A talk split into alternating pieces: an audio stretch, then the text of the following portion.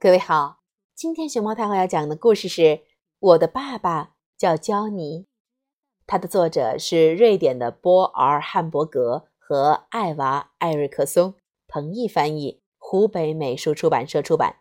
熊猫太后摆故事，每天在励志电台给你讲一个故事。呜，空去，空去，空去，空去，火车就要来了。爸爸坐的火车。秋天开始的时候，我和妈妈搬到了这座小城。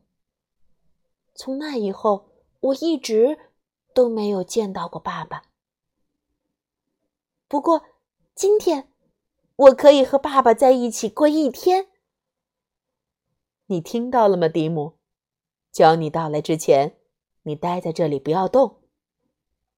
妈妈说完，把我留在站台上，就走了。我的名字叫迪姆，爸爸叫 Johnny。火车终于来了。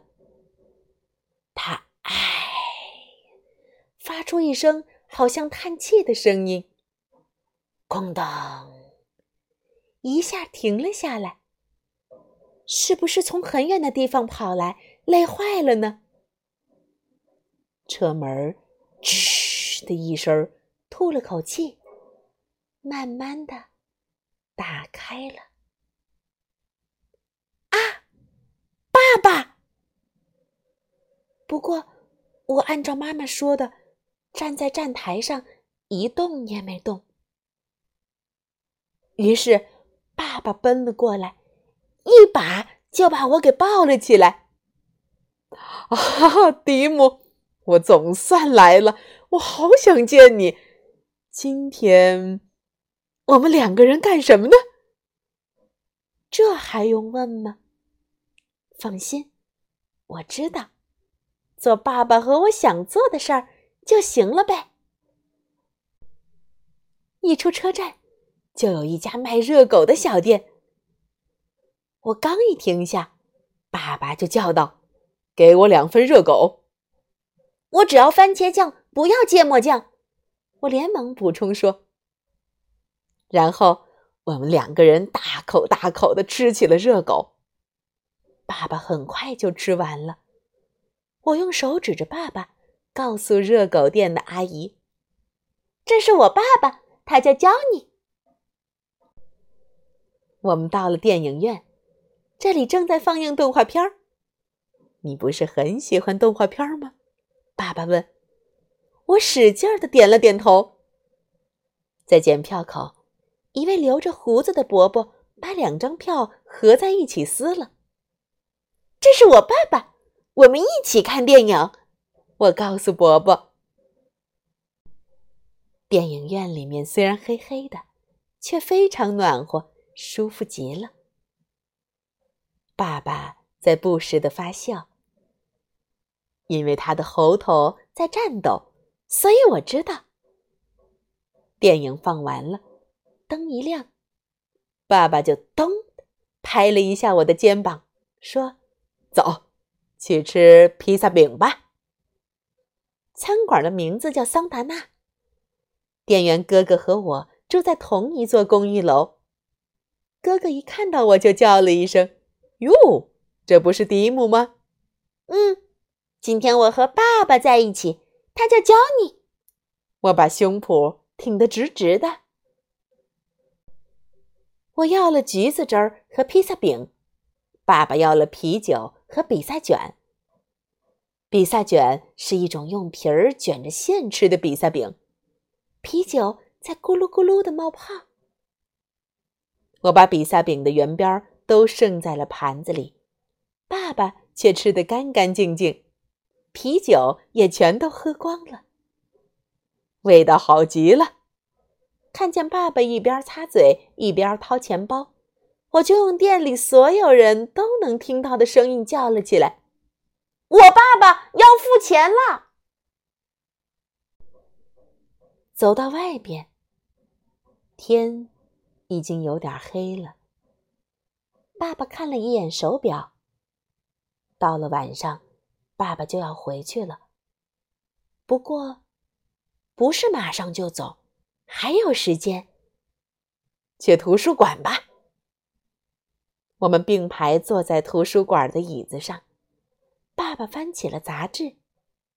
我呢，我把书放在膝盖上，心里想：现在几点了呢？要是时间能停下来就好了。火车要是不开就好了。我慢吞吞的站起来，朝借书的地方走去。爸爸也跟了过来。扎着马尾辫、戴着一副大眼镜的库尼拉坐在借书的地方。她是常常到幼儿园来给我们讲故事的大姐姐。今天我是和爸爸一起来的，他叫 Johnny。不过，借书的是我，不是爸爸。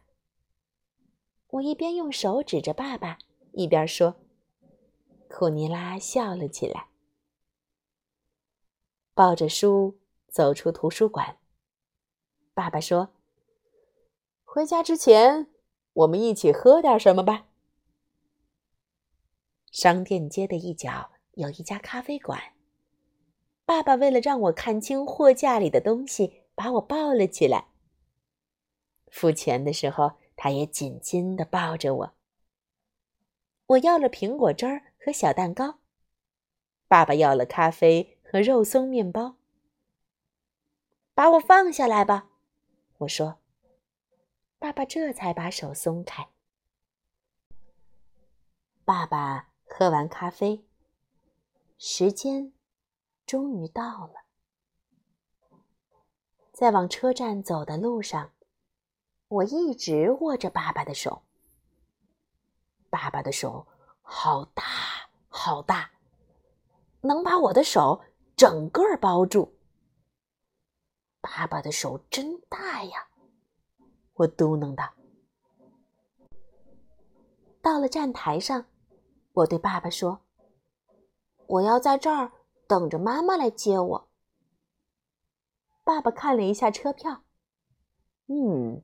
没事儿，还有两三分钟呢。说完，就抱起我上了火车。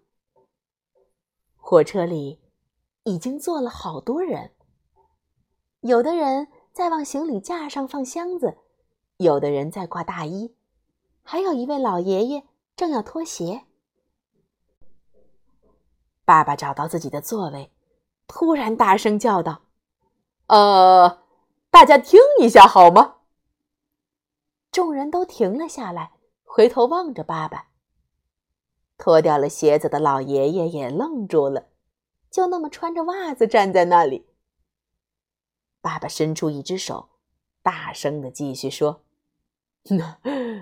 这孩子是我的儿子，最好的儿子，他叫迪姆。”然后。爸爸抱着我下到了站台上。他让我站直，揉了揉眼睛。再见，迪姆。马上还会见面的。妈妈到来之前，你在这儿等着，别动。说完，就急急忙忙回到了火车上。火车开了。看到车窗里的爸爸了，爸爸在挥手，我也使劲的挥手。爸爸的手渐渐的小了下去，